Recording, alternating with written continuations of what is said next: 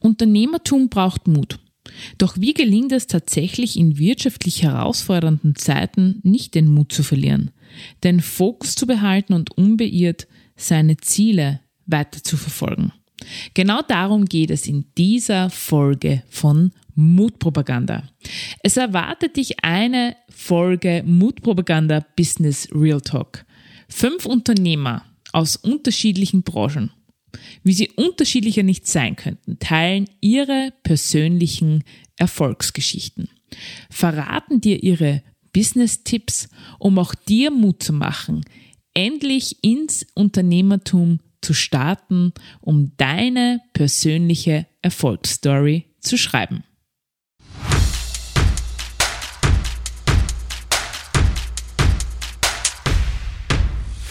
Herzlich willkommen bei Mutpropaganda, deinem Level Up Podcast mit mir, Leslie Jäger, um dich größer zu denken, mutig Neues zu wagen und dein Leben aktiv anzupacken. Hallo und herzlich willkommen zu einer neuen Folge von Mutpropaganda. Eine ganz besondere Folge von Mutpropaganda, denn sie ist live aufgenommen, live von einer großartigen Veranstaltung, live aus einem Mutprojekt. Und ihr wisst ja alle, Mutpropaganda, so heißt dieser Podcast. Und es geht tatsächlich heute in dieser Folge um mutiges Unternehmertum. Ich darf heute hier eine Keynote halten zum Thema Mut im Unternehmertum und es freut mich besonders, dass ich jetzt gleich mir gegenüber hier sitzend den Mutinitiator von diesem tollen Projekt, das heute für die Businesskunden hier eröffnet wird, gegenüber sitzen habe und wir uns gemeinsam genau über dieses Thema unterhalten werden. Ich darf recht herzlich bei mir hier begrüßen Matthias Tagwerker. Er ist Vorstand und Geschäftsleiter von diesem großartigen Gebäude und wie es jetzt heißt, Business Center Eist. Herzlich willkommen, Matthias Tagwerker. Schön, dass du da bist. Hallo, liebe Leslie. Uns freut es auch sehr, dass du heute Zeit hast.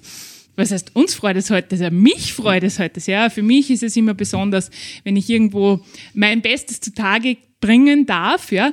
Aber um das geht es ja jetzt gar nicht. Jetzt geht es ja tatsächlich um Mut. Ja, und jetzt, wenn wir hier so sitzen in diesem wunderschönen Gebäude, in diesem wirklich tollen Businessgebäude, dann äh, kann man sagen, wow, es ist unglaublich, was hier auf die Beine gestellt wurde.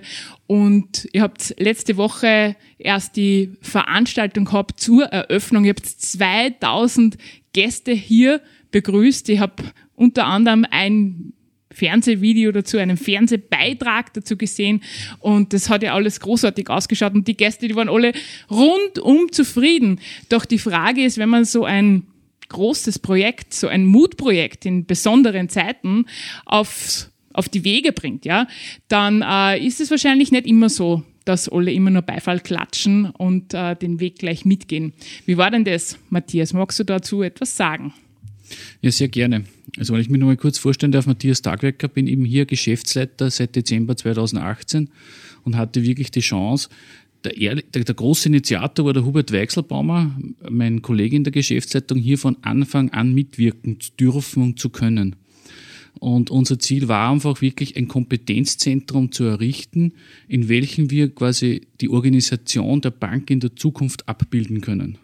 Das heißt, einerseits für die Privat- und auch die Firmenkunden wirklich das bestmögliche Service, was heute der Anspruch ist, also darstellen zu können und auch entsprechend anzubieten. Es waren aber auch diverse Holpersteine natürlich dabei.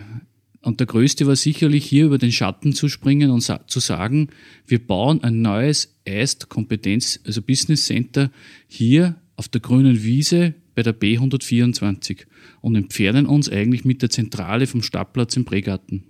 Es ist uns nicht einfach gefallen, weil wir ja auch für Ortskernbelebung sind. Es ist ja ganz, ganz wichtig. Aber es ist uns hier die Möglichkeit gegeben worden, von jedem Stadtkern, sage ich, von Hagenberg, Wartberg und Pregarten, wo wir maximal 1,5 Kilometer Entfernung haben, ein Kompetenzzentrum zu schaffen, was für alle erreichbar ist. Zu Fuß nicht ganz so einfach, das war auch in Holperstein, einfach das wirklich auch darzustellen, wie man ja auch hier wirklich alles erreichen kann und welche Services hier angeboten werden. Und die Grundüberlegung ist wirklich für die Region, für alle unsere neuen Gemeinden ein Kompetenzzentrum hier zu errichten, das was man sich einfach nicht mehr wegdenken kann. Da wird man in vielen Jahrzehnten sagen, da ist die Raiffeisenbank Geist. Also ich kann es ja nur sagen, die, die Hörer und Hörerinnen sehen es ja jetzt nicht. Ja? Also es ist ja wirklich, wenn man hier reinkommt, glaubt man ja nicht, man geht in eine Bank, sondern man glaubt, man kommt nach Hause. Ja? Also es ist einladend äh, und es ist wirklich von oben bis unten äh, durchdacht. Und ich meine, das Besondere ist ja tatsächlich nicht nur auf der grünen Wiese zu bauen, sondern das Bauprojekt hat ja tatsächlich in besonderen Zeiten auch begonnen. Das war auch ein wesentlicher Holperstein. Jetzt kannst du drüber lachen. Ja, also ich habe nicht immer gelacht drüber und es waren auch scharfe Diskussionen zwischen den Aufsichtsräten und uns Vorständen. Äh, darum hat auch die Planungsphase sechs Jahre bis zur, also Startplanungsphase bis zum Fertigstellung des Gebäudes waren sechs Jahre, ist relativ lang. Wir mussten zwischenzeitlich einmal umplanen das Ganze komplexer, kleiner zu machen, um wirklich aber die Kosten so zu sehen, dass das für uns auch tragbar ist für die Zukunft. Und dann fängt man das Bauen an mitten in Corona. Die Preise explodieren. Man kommt gerade noch zu Verhandlungen, äh, wo man noch sagt, man hat die alten Preise, aber ohne Rabatte. Und dann startet man innerhalb kürzester Zeit zum Bauen und auf einmal ist alles, was geplant war bei der Hangsicherung, nicht mehr möglich. Das heißt, man hat wieder innerhalb von kürzester Zeit entscheiden müssen, wie gehen wir weiter vor, wo können wir die Kosten, was wir da zusätzlich haben, wieder einsparen. Es war sehr, sehr, sehr komplex und herausfordernd und das Schöne ist, dass wir am Schluss endlich den Kostenrahmen eingehalten haben. Wow, also nur mal, wenn man das Gebäude sieht, kann man sich das gar nicht denken. Ja, in Corona-Zeiten, wie du eh schon gesagt hast, quasi, dass die Preise explodiert sind, für viele, Häuselbauer ja ein Desaster, ja, und auch für viele äh, Unternehmer ein Desaster. Ähm, ja, wenn man jetzt hier so steht und sitzt und äh, wenn man das Ganze genießen kann, ja, wie heute bei dieser tollen Veranstaltung, dann, ähm, ja, dann kann man nur sagen, wow, ja, und, und, und, und äh, ist beeindruckt von all dem und all, auch von dieser Pionierarbeit, ja, die vielen Unternehmern eurer Region auch Mut machen wird und Mut machen soll. Und ähm, jetzt hast du ja mit sehr vielen äh, Businesskunden zu tun, Unternehmern zu tun und die stehen ja oftmals vor schwierigen Entscheidungen und oftmals auch vor Change-Prozessen oder vor Innovationsprozessen, wo sie mutig sein müssen. Jetzt Wart ihr besonders mutig in diesen herausfordernden Zeiten? Was hast denn du persönlich für einen Muttipp für Unternehmer und Unternehmerinnen, damit sie zukunftsfit sind und bleiben? Das ist jetzt eine spannende Frage. Für mich ist es so, dass der Alltag eines Geschäftsleiters immer wieder mit Entscheidungen verbunden ist. Und für Entscheidungen braucht man oft Mut. Äh, wir haben ja nicht nur Mut mit diesem Gebäude gezeigt, wir haben auch viele andere Projekte bereits gestartet, was nicht typisch sind für eine Bank. Zum Beispiel haben wir geköhlert, um für unsere eigenen Kunden quasi Kohle zu schaffen, die was wir ihnen mitgeben, also Kohle von der Bank. Und ich kann nur das mitgeben, wenn man etwas vorhat, muss man natürlich oben den Rechenstift ansetzen und mitdenken, ist es realistisch, ist das machbar? Und ganz, ganz wichtig ist, dass man dann einfach ein Bauchgefühl hat und sagt, okay, das ist eigentlich eine geile Nummer. Wenn man das auch noch mit Zahlen und Daten und Fakten darstellen kann, dann soll man den Mut haben, das umzusetzen. Und ich bin einem jeden Unternehmer seinen Erfolg wirklich vergönnt, weil wenn er nicht Mut gehabt hätte, wäre er nicht erfolgreich. Jetzt ähm, ist es ja manches Mal so, wenn man mutig ist, wenn man Entscheidungen trifft, dann äh, ist man dann oftmals auch mit Herausforderungen konfrontiert. Welche Herausforderungen haben denn euch so erwartet beim Bau? Eine der größten Herausforderungen ist definitiv, wie holt man die Mitarbeiter an Bord? Die Mitarbeiter sind sehr, sehr kritisch und eine Veränderung verursacht immer wieder Angst. Und da ist es sehr, sehr schwierig, wirklich das herauszuholen, dass man sagt, wie weit können sie mitentscheiden und wie weit muss man ihnen Rahmenbedingungen geben, dass man sie nicht verliert. Und da kann ich nur jedem sagen, wir haben nicht alles richtig gemacht, bitte schaut auf das. Äh, du sagst, es ist nicht alles richtig gemacht. Ich kann es nur aus meinem Empfinden heraus sagen. Ja, wenn man hier reingeht, nicht nur, dass es sich anfühlt wie ein Wohnzimmer, man schaut in strahlende Gesichter bei den Mitarbeiterinnen und Mitarbeitern. Also ich glaube, am Ende des Tages habt ihr ganz schön viel richtig gemacht. Sie lächeln jetzt und das ist wunderschön. Ja, das sieht man und das kann ich bestätigen. Okay. Danke dir, Matthias, für dieses Mutgespräch. Danke, liebe Leslie. Ja, schön, dass du da bist. Dann darf ich dich gleich einfach einmal bitten, dass du dich vorstellst. Ja, hallo. Äh, ich bin der Georg Prager und ich betreibe in Trogwein eine Konditorei, die spezialisiert ist auf die Herstellung von Schaumwaren für Marktfahrer. Das Besondere ist, und das ist mir ja geflunkert worden, du bist ja nicht von Grund auf Konditor, ja, sondern du hast ja eine, einen Betrieb aufs Blaue heraus übernommen. Kann man das so sagen? Kann man so sagen, genau. Also eine Konditorei zu betreiben war jetzt nie ein Plan von mir. Ähm, wobei ich auch immer dazu sagen muss, es ist ja keine Konditorei in dem Sinn. Es ist, wir produzieren Schaumrollen für ganz Österreich. Ähm, sieht man uns nicht gleich im ersten Moment an. Und das war das, was mich eigentlich dann auch interessiert hat oder auch, was mich dazu bewogen hat, dass ich diesen Betrieb übernehme. Hm, wenn ich so an Schaumrollen denke, da kriege ich gleich einen Guster. Äh, aber ganz echt, ich meine, oder ganz ehrlich gesprochen, ganz viele würden jetzt sagen, okay, einen Produktionsbetrieb zu übernehmen, quasi der nicht wirklich das eigene Handwerk ist, das ist schon besonders mutig. Also ja, mutig ist immer so eine, so eine Sache. Ähm, ich glaube, es muss aber passen. Es eine, ich war vorher ähm, nicht in der Selbstständigkeit, das heißt, ich bin Quereinsteiger, äh, war angestellt. Doppelmutig. Doppelmutig vielleicht, ja, vielleicht dreifach mutig, ich war beim Land angestellt. also kompletter Switch. also Wechsel. von der kompletten Sicherheit äh, geswitcht in die Möglichkeiten, sage ich jetzt einmal. Wow. Ja, aber war für mich auch klar. Also war für mich ein Weg, wo ich gesagt habe, ähm, wenn ich wenn ich wechsle oder wenn ich da aufhöre, gehe nur mehr in die Selbstständigkeit.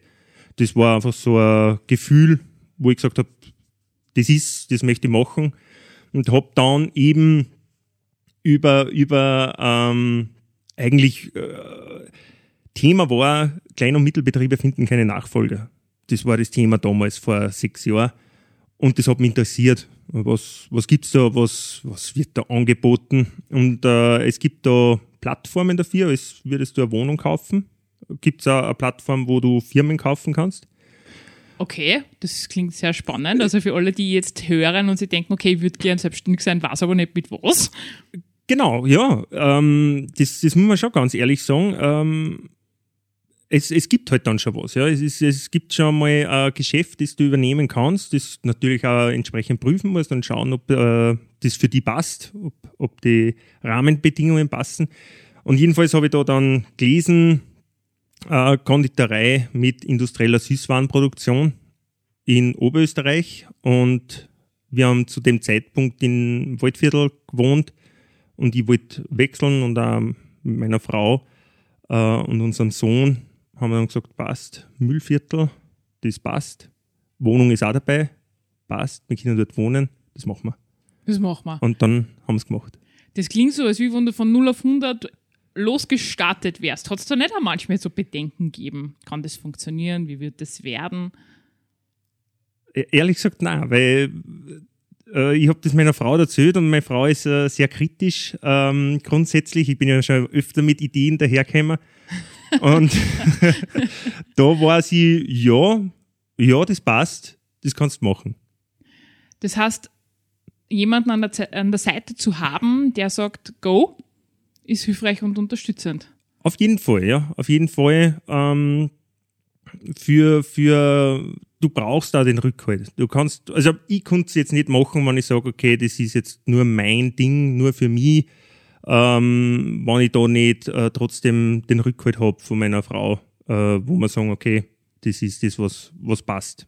Mhm. Wobei meine Frau nicht im Unternehmen arbeitet, also es, wir, sie geht äh, arbeiten sozusagen, macht ihr, ihr eigenes ihr Ding, eigenes Ding und, und ich habe halt die Firma und natürlich hat es äh, immer äh, einen großen Platz zwischen uns oder die Firma, wenn man, weil es halt auch ein großes Thema ist, gerade von der Entwicklung her und, und was einen beschäftigt, das ist ganz klar. Also man kann nicht sagen, jeder macht sein Ding und auf die Nacht reden wir von irgendwas, was der Nachbar gemacht hat. Ja, kann ich, kann ich nachvollziehen. Ähm, jetzt, also meine Frage an die, ich meine, du, also wenn man dir so zuhört, dann kommt man meinen, du bist einfach ein mutiger Typ. War das schon immer so? Ist dir das in die Wiege gelegt worden, dass du mutig bist, oder hat sich das irgendwie entwickelt? Na, ich würde sagen, ähm, es, es geht oft darum, dass man Chancen sieht und, und das für sich ähm, absteckt. Also ich würde jetzt nicht sagen, ich mache jetzt, äh, weil ich mutig bin, das einfach aus dem Bauch heraus, sondern äh, es ist trotzdem kalkuliert. Und, und äh, gewisse Risiken, das kann man kalkulieren. Man kann sich das immer wieder mal anschauen.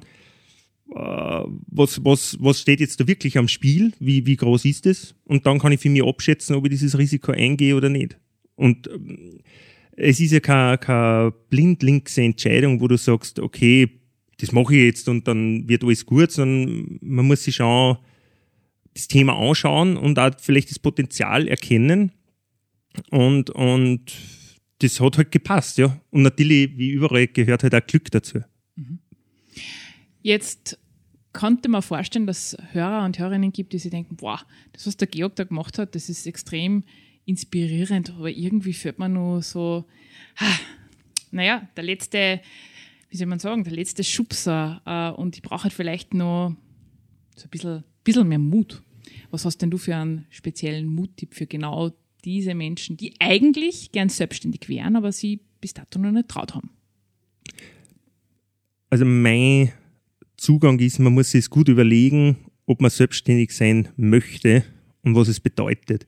Und für mich war diese Entscheidung, selbstständig zu werden, ähm, klar, weil ich gesagt habe, ich möchte Entscheidungen treffen, ich möchte äh, auch die Verantwortung für diese Entscheidungen übernehmen und auch diesen Weg beschreiten, die Möglichkeit haben, selbst den Weg zu bestimmen.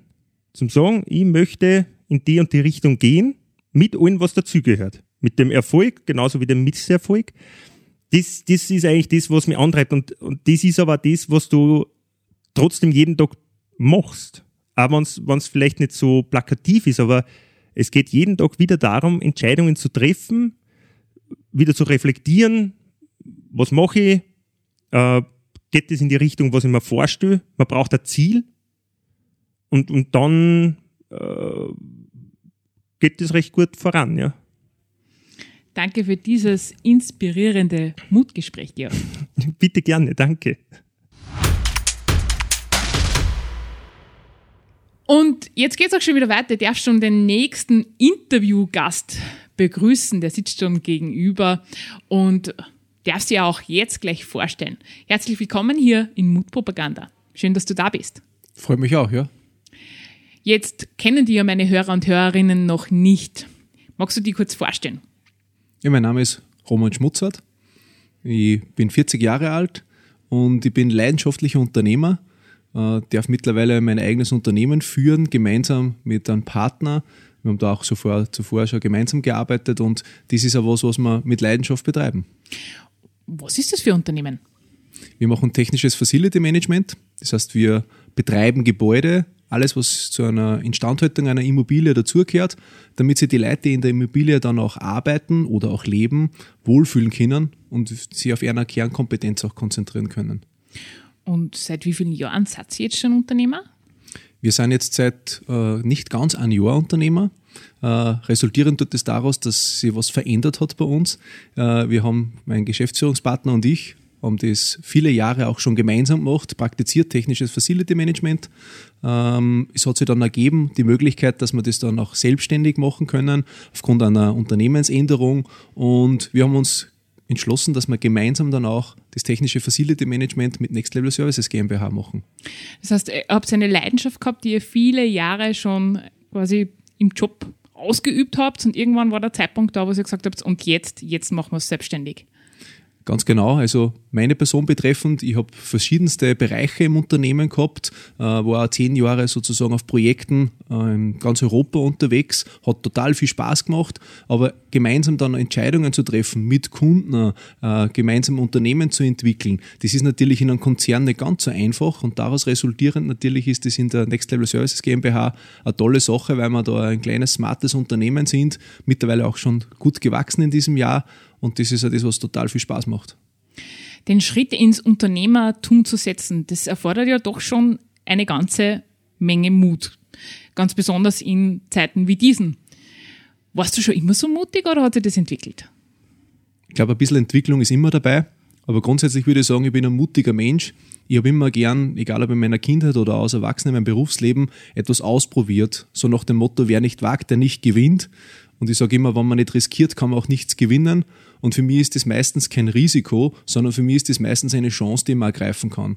Äh, da darf ich auch vielleicht einen ehemaligen Vorgesetzten von mir zitieren, der hat immer gesagt, Roman trifft Entscheidungen, weil wenn du von zehn Mal einmal eine falsche Entscheidung getroffen hast, dann hast du neun richtige getroffen. Wenn du zehnmal nicht entscheiden würdest, hast zehnmal gefehlt.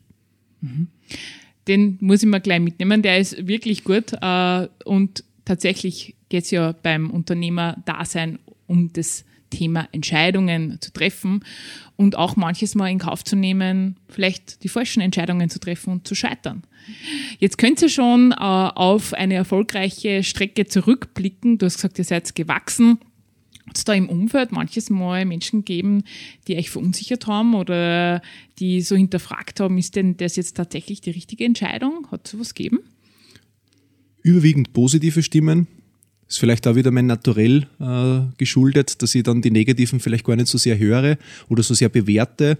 Ich glaube, dass das einmal ein Thema ist der Inspiration, die man selbst ausstreut. Egal jetzt im familiären oder privaten Umfeld oder auch in Richtung Kunden, Mitarbeiter, Team. Wenn man inspiriert und selbst für was inspiriert ist, dann kann man das auch ausstrahlen, transportieren und somit ist man auch überzeugend und darum haben wir ganz, ganz wenig negatives Feedback und ich konnte mir bewusst gar nicht erinnern sogar bewusst gar nicht erinnern. Das ist ja großartig. Jetzt ähm, hast du gesagt, wenn man inspiriert ist, dann äh, gibt man das auch weiter und dann äh, fällt es einfach leichter, diese Entscheidungen zu treffen. Was ist denn deine persönliche große Inspirationsquelle? Da gibt es ganz viele. Natürlich gehört da meine Frau dazu, ist eine große Inspirationsquelle. Die würde sich jetzt sehr freuen. Die würde sich natürlich freuen. Sie würde immer sagen, ich bin in meinem Job nur so gut geworden, weil sie immer nah sagt. Das heißt, ich habe sie überzeugen müssen. Äh, das ist aber auch was total wichtig ist, dass man starke Menschen im Umfeld hat, als Freunde. Ähm, der Novi Simon, mein Geschäftsführungspartner und ich, äh, wir, wir sind gemeinsam auch Freunde, wir sind ein Team und das ist auch das, was dann unser Team inspiriert. Äh, und das ist auch das, was wir versuchen zu leben und auch umsetzen. Da möchte ich einen anderen Vorgesetzten zitieren, der hat immer gesagt, Wertschöpfung durch Wertschätzung. Und das ist, glaube ich, das, was in vielen Unternehmen manchmal zu kurz kommt. Wir bemühen uns, dass das in unserem Unternehmen nicht zu kurz kommt und haben da auch immer wieder eigene Strategiesitzungen, wo wir sagen, was können wir für unser Team machen, damit einfach die Harmonie passt und das dann auch den Kunden transportiert werden kann. Wow, das ist tatsächlich großartig, denn äh, wenn man sich so anschaut, eines der großen Schmerzpunkte vieler Unternehmen, HR Abteilungen ist ja tatsächlich, wie finde ich die Mitarbeiter, wie finde ich die richtigen Mitarbeiter, wie kann ich die Mitarbeiter halten. Jetzt hat sie ja trotzdem äh, junge kann man sagen, junge Unternehmer. Habt ihr so einen kreativen Tipp, was ihr euren Mitarbeitern bietet, damit tatsächlich die Wertschätzung gelebt wird?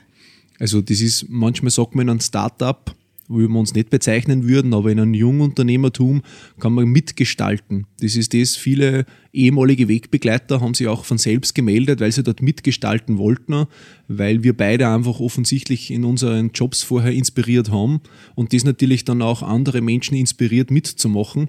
Und das ist auch was Positives.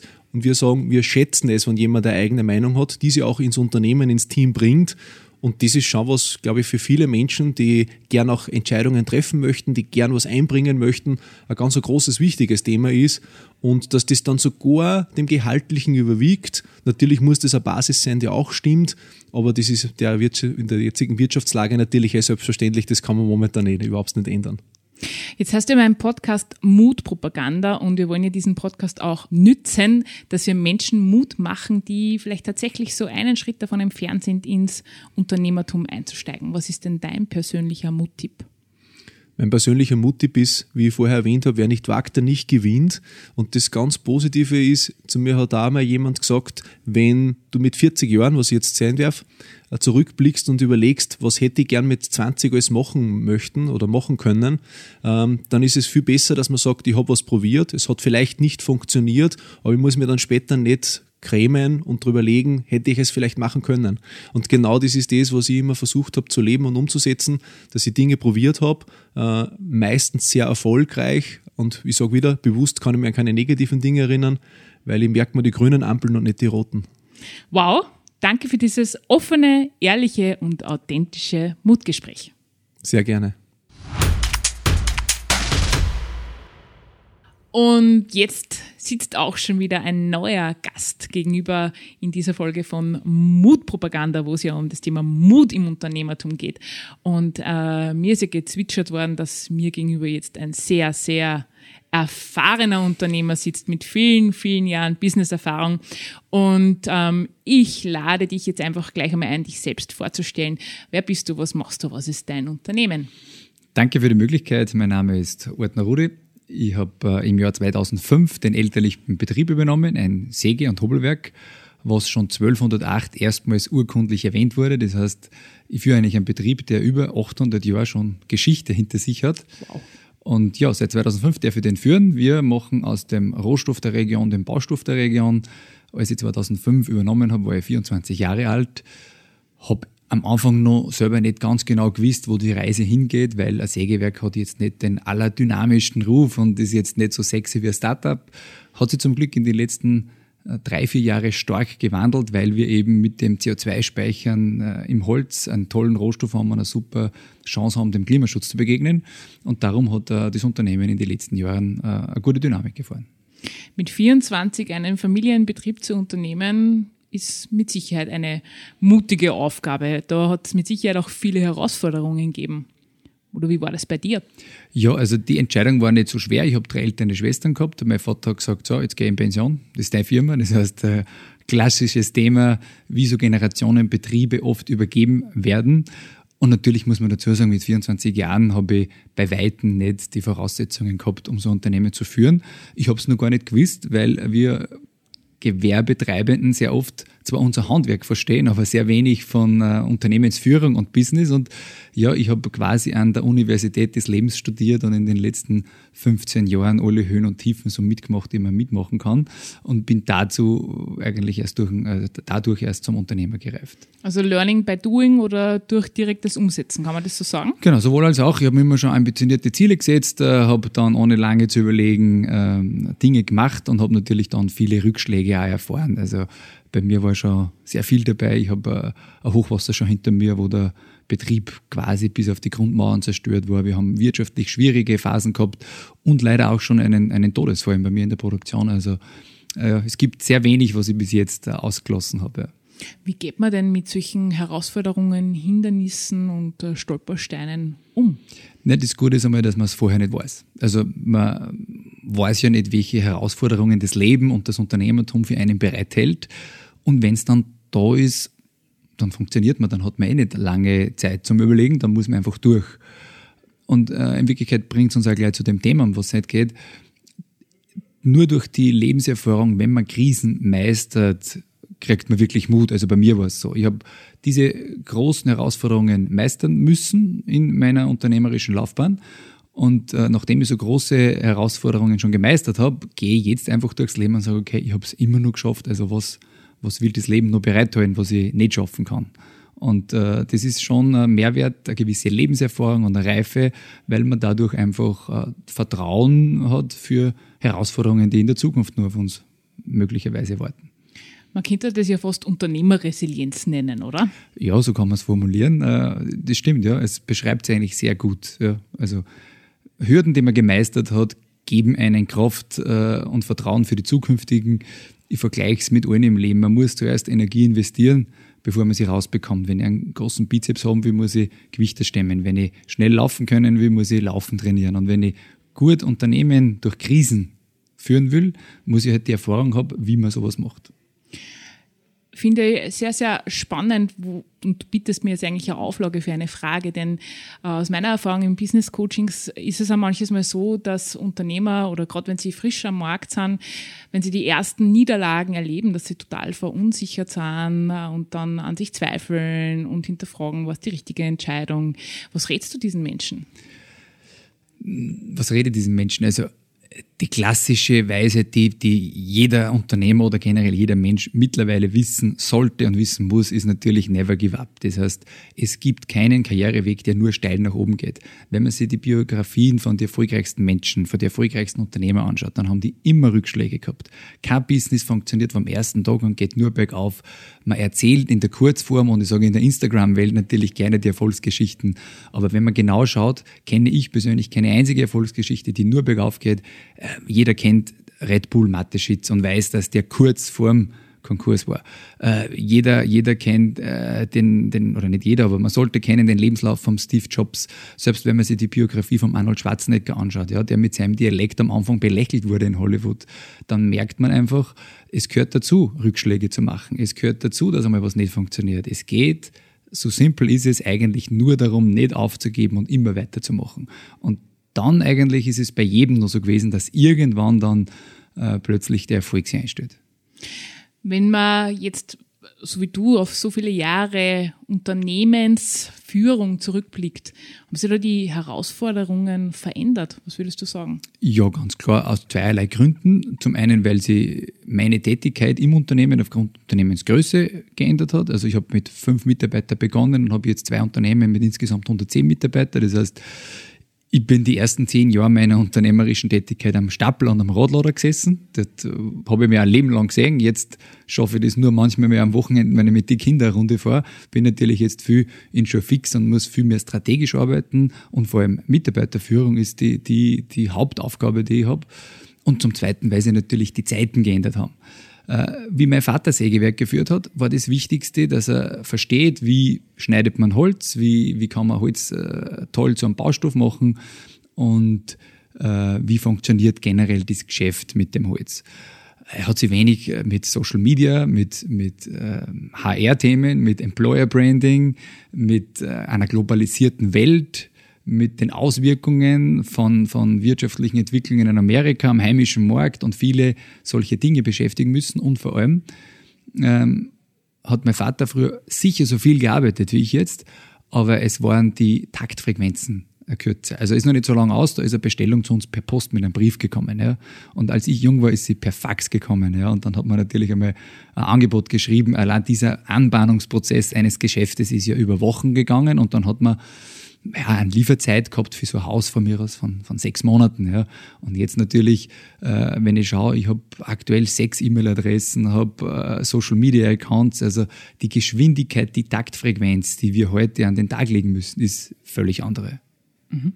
Jetzt hast du ein äh, Thema angesprochen, das ich in meiner Rolle als HR-Business-Partnerin in einem großen Konzern ja hautnah immer mitkriege und wo ja weiß, dass ganz viele Unternehmen einfach echt äh, der Schuh drückt, nämlich das Thema der Mitarbeiterführung, die richtigen Menschen zu finden fürs Unternehmen, die Mitarbeiter zu halten, äh, Motivation einfach bei den Mitarbeitern äh, eben immer wieder aufs Neue bis zu einem gewissen Grad äh, zu befeuern oder halt einfach ähm, ein guter Arbeitgeber zu sein, damit die Leute gerne bei einem arbeiten. Und äh, wenn man so viel Erfahrung hat, was meinst du, ist da das Wichtigste für die Zukunft, damit man wirklich ein attraktiver Arbeitgeber ist, nämlich für all diejenigen, die jetzt am Überlegen sind, auch mutig ins Unternehmertum zu gehen und vielleicht auch Mitarbeiter zu führen? Also ich glaube, dieses allumfassende Geheimrezept äh, gibt es so nicht, sondern es, es muss immer zusammenpassen. Es gibt für jeden Mitarbeiter die richtige Unternehmung und umgekehrt. Also das Wichtige ist aber, dass man irgendein Alleinstellungsmerkmal hat damit sich ein Mitarbeiter bewusst für Unternehmen entscheidet. Weil es ist einfach ein großer Unterschied, ob ich in einem internationalen Konzern bin oder in einem Familienbetrieb. Und ich kenne viele Mitarbeiter, die fühlen sich in einem Konzern, in dieser anonymen Struktur sehr wohl. Und dann gibt es wieder Menschen, die wollen das gar nicht, die wollen den Chef persönlich kennen und auch, dass der Chef sie persönlich kennt. Und darum ist es schon mal ein strategischer großer Unterschied. Ich persönlich bin davon überzeugt, dass es natürlich ganz klar in Richtung sinnstiftende Arbeit geht und dass es um Werte geht. Das heißt, ich habe in meinen Unternehmen sehr stark begonnen, mit Werte zu arbeiten. Wir haben einen Verhaltenskodex, der, der, da geht es ganz stark um Anstand, Respekt und Disziplin. Äh, das lernen bei mir die Lehrlinge auswendig und das hängt bei uns überall und das ist nicht nur so eine leere Plattitüde. Wir versuchen nach diesen Regeln zu leben. Ich versuche danach zu regeln und lass mich genauso kritisieren. Unter Disziplin gibt es den Punkt Pünktlichkeit. Wenn das bei mir nicht so ist, dann bin ich genauso äh, gefordert, mich zu entschuldigen und Dinge richtig zu machen. Und da gibt es Menschen, die können mit dem sehr viel anfangen und das findet sie dann einfach. Also für mich ist wirklich das, äh, dass wir sinnstiftende Arbeit geben. In meinem Fall geht es ganz stark darum, dass wir den klimaneutralen Baustoff produzieren. Das heißt, alle Mitarbeiter in meinen Unternehmen sind Klimahelden, weil sie aus dem regionalen Rohstoff eben einen CO2-neutralen Baustoff machen. Wir brauchen kein Gas dazu. Äh, wir sind unabhängig vom Rest der Welt und wir binden CO2 in die Gebäude. Und das gepaart mit der Tatsache, dass wir die Werte des Familienbetriebes haben. Ich kenne meine Mitarbeiter mit dem Namen. Wir haben äh, Diskussionen ganz offen, keine strengen Hierarchien. Und wir haben einfach eine Unternehmenskultur, wo wir auf die Intelligenz der Gruppe vertrauen. Das heißt, ich gehe nicht mehr durchs Leben als Chef, als Geschäftsführer, als CEO, was auch immer man sagt, und habe die Weisheit mit dem Löffel gefressen. Ich habe erkannt, dass ich sehr gut beraten bin, wenn ich eine Kultur schaffe, wo sich jeder Mitarbeiter einbringen kann. Und habe einfach gelernt, es kommt immer eine bessere besseres Ergebnis raus, wenn ich, wenn ich mit meinen Mitarbeitern eine offene Diskussion führe. Und wenn man das dann nur echt mit Wertschätzung macht und nicht nur im Inserat in der Kampagne, sondern wirklich zum Geburtstag gratuliert, Feste gemeinsam feiert, aber auch mal anspricht, wenn ein Mitarbeiter irgendwie unglücklich, unzufrieden ausschaut, dann entsteht wirklich in so einem Unternehmen eine Kultur, wo man sich wohlfühlt, wo das nicht gespielt ist. Und das, glaube ich, ist das, wo wir alle gefordert sind. Welche Kultur wollen wir in unsere Unternehmen haben, welche Mitarbeiter sprechen wir damit an, aber ganz klar, der Chef muss das mit Haut und Haaren vorleben, sonst ist es unglaubwürdig. Und Authentizität, weiß man, ist das Wichtigste. Ich darf nichts von meinen Mitarbeitern verlangen, was ich selber nicht bereit bin zu geben. Also diese Vorbildrolle auch also tatsächlich zu leben, nicht nur einzufordern, sondern auch tatsächlich voranzugehen. Das ist ja das, was man auch im Leadership erwartet von Leadern und äh, Leaderinnen, was unterscheidet von Führungskräften, die irgendwie hinten am Kahn stehen und mit der Peitsche äh, und auf Zuruf hin die Mitarbeiter befördern, das eine oder andere zu tun. Genau, also nein, das geht gar nicht, das, das, das kapieren die Leute, ja. Die Leute sind ja alle intelligent. Man merkt ja sofort, ob irgendwo im Eingangsbereich ein schönes Leitbild hängt, ob auch danach gelebt wird oder nicht. Und das erste das ist. ist ein, ein, statt ein Leitbild, ein Leitbild. Ein Leitbild, genau. Und das erste ist natürlich auch, wenn du Mitarbeiter hast, die einen Probetag machen. Ja, die fragen natürlich auch die Arbeitskollegen, wie ist denn wirklich und wie ist denn der Chef? Äh, es nutzt ja nichts, eine schöne, eine schöne Social Media Kampagne zu schalten, wenn es dann nicht die Realität ist. Also, Ehrlichkeit, Offenheit ist ja eigentlich das Thema. Man muss sich überlegen, welche Werte das man haben will und die muss man wirklich leben. Und dann funktioniert das. Also wir haben letztes Jahr ein Unternehmen gegründet im Bezirk Berg, die LOC Holz GmbH, und haben innerhalb von zwölf Monaten jetzt 50 Mitarbeiter eingestellt in einer sehr schwierigen Zeit. Top-Mitarbeiter motiviert. Ich bin froh über jeden Einzelnen. Und die natürlich erzählen ja dann auch am Wirtshaustisch, beim Tennisspiel, beim Sport weiter, wie denn das so ist in dem Unternehmen. Und das ist unser, unser größtes Asset. Und das ist natürlich Arbeit, die müssen wir täglich machen. Und die können wir auch schwierig delegieren, weil die Mitarbeiter einfach schon wissen wollen, wie lebt denn der Chef heute sie auch an das, was er so vorgibt. Ich habe aber sehr gute Erfahrungen damit. Ja. Und lass mich aber gerne mal kritisieren oder ausbessern von meinen Mitarbeitern. Die Kultur muss man dann schon haben. Ja, zufriedene Mitarbeiter sind einfach die beste Werbung. Das war schon immer so und wird immer so sein. Und in Zeiten, wo einfach sehr viel über Social Media, so wie du schon angesprochen hast, eben einfach auch retuschiert ist und irgendwie mit Filter und äh, allem Möglichen äh, gepimpt und getuned ist, sind die zufriedenen Mitarbeiter mit Sicherheit das beste Sprachrohr für, ein, für eine gute Arbeitgebermarke. Unbedingt, ja. Wir machen zum Beispiel alle äh, Social Media Kampagnen nur mit eigenen Mitarbeitern. Wir haben keine Models, wir haben keine iStock-Bilder. Wir, wir haben die eigenen Mitarbeiter, die fragen wir und das ist einfach das schönste Zeichen, wenn sie die Mitarbeiter alle vor die Kamera stellen, auch wenn sie unerfahren sind und für das Unternehmen sprechen. Das ist aus meiner Sicht die beste Werbung. Danke dir für dieses ehrliche, authentische Mutgespräch. Danke auch. Und jetzt sitzt auch schon der nächste Gast bei mir in den Startlöchern. Und ähm, ihr seht es ja nicht, aber ich sehe es. Es ist jemand mit extrem viel Erfahrung im Unternehmertum. Und ich freue mich natürlich, wenn ihr jetzt diese Erfahrung im Mutpropaganda mit uns teilt. Und ich lade einfach gleich ein. Stell dir mal vor und erzähl uns einmal ein bisschen über dein Unternehmen. Ja, hallo, grüß euch. Ich bin der Meier Christian, Inhaber der Sport Meier GmbH in Schwertberg. Ich habe vor 33 Jahren äh, einen Betrieb gegründet und habe angefangen mit einem Lehrling, äh, bin jetzt bei 25 Mitarbeitern und August kriegen wir sogar noch einmal zwei Lehrlinge äh, für Fahrradmechatroniker dazu und ja. So viele Jahre Unternehmererfahrung. Wenn man so lange einen Betrieb führt, dann muss man auch erfolgreich dabei sein. Was mir allerdings interessiert, war das immer Agmadi-Wiesen oder hat es da auch manches Mal neben den Höhen auch Tiefen gegeben? Und wenn ja, äh, welche Tiefen waren denn das? Was hast du denn da so erlebt, wenn du da zurückblickst? Im Grunde genommen, äh, das Brutalste für mein Unternehmen war, wie wir 2002 das Hochwasser gehabt haben. Da haben wir äh, eigentlich ja, das ganze Geschäft war zerstört. Wir haben über zwei Meter äh, Wasser im Geschäft gehabt, die ganzen Skimaschinen. Es war alles kaputt. Wir haben dann einen Schaden für über 960.000 Euro gehabt. Da zweifelst du dann schon, ob das nur weitergeht oder nicht. Aber durch die vielen Hilfen für die ganzen bekannten Kunden und äh, ja, ganze Ort eigentlich und auch äh, eigentlich halb Österreich, weil ich war einer Kitzbühel da, äh, hast natürlich wieder so eine positive Energie gekriegt, dass du gesagt hast, das schaffe ich und da muss ich weitermachen. Ja. 2002, das liegt ja jetzt schon einige äh, Jahre zurück. Mhm. Und äh, es ist, wie man sieht, gut weitergegangen, ja, äh, 2023, also ja. 20 Jahre schon wieder dazwischen. Ähm, aber nur mal jetzt zurückzukommen auf dieses äh, Hochwasser. Man, wenn man sowas erlebt, ja, und äh, ich stelle mir das so vor, das Geschäft sauft einfach ab, ja, so, äh, und man sieht den Schaden und man sieht irgendwie die Existenz massiv gefährdet, so, so stelle ich mir das zumindest vor. Was hat die neben dem, dass andere Menschen quasi für die da waren und gesagt haben, und das packen wir schon, was hat dir Kraft gegeben, da weiterzumachen? Persönlich nämlich. Ich bin persönlich äh, extrem ehrgeizig, also das ist einmal sicher, ich treibe mich selber immer voran und das ist äh, eigentlich äh, auch ein Erfolgsrezept. Also Ehrgeiz bringt einen voran. Mhm. Und jetzt äh, hast du ja ein, ein Sportwarenfachgeschäft. Ja. Jetzt ähm, stöhnen ja trotzdem viele Unternehmer, gerade wenn sie äh, quasi im Verkauf sind von Produkten, unter den Veränderungen, die der Handel erlebt.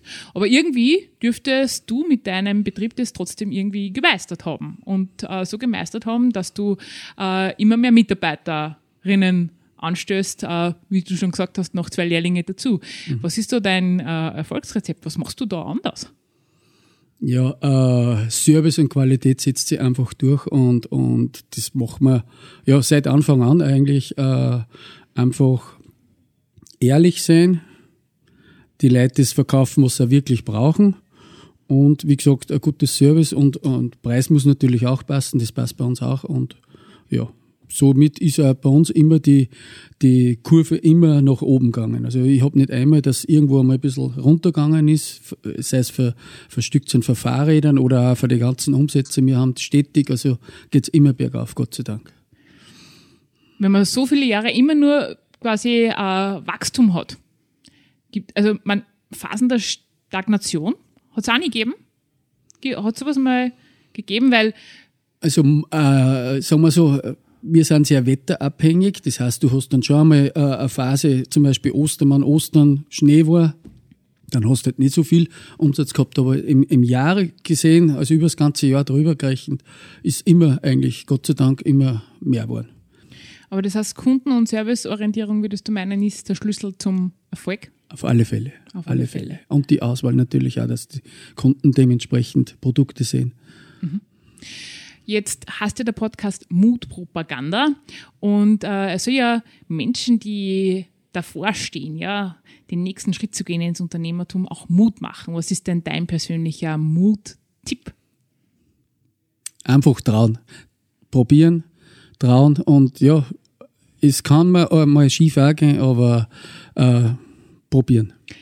Danke dir für diese herrlich erfrischenden Worte und ja, ihr Lieben, Mutig sein, einfach probieren. Ihr habt es gehört. Machen und tun. Erfolg hat drei Buchstaben. Tun.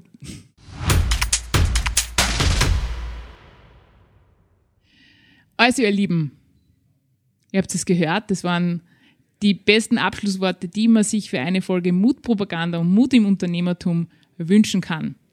Erfolg hat drei Buchstaben. T-U-N. Tun und machen. Und jetzt Ärmel hochkrempeln und loslegen. Das war's auch schon von dieser besonderen Folge Mutpropaganda live aufgenommen hier im Business Center Eist. Hat's dir gefallen? Dann freue ich mich über dein Like, freue mich über dein Kommentar. Wir hören uns nächste Woche wieder. Alles Liebe, deine Leslie.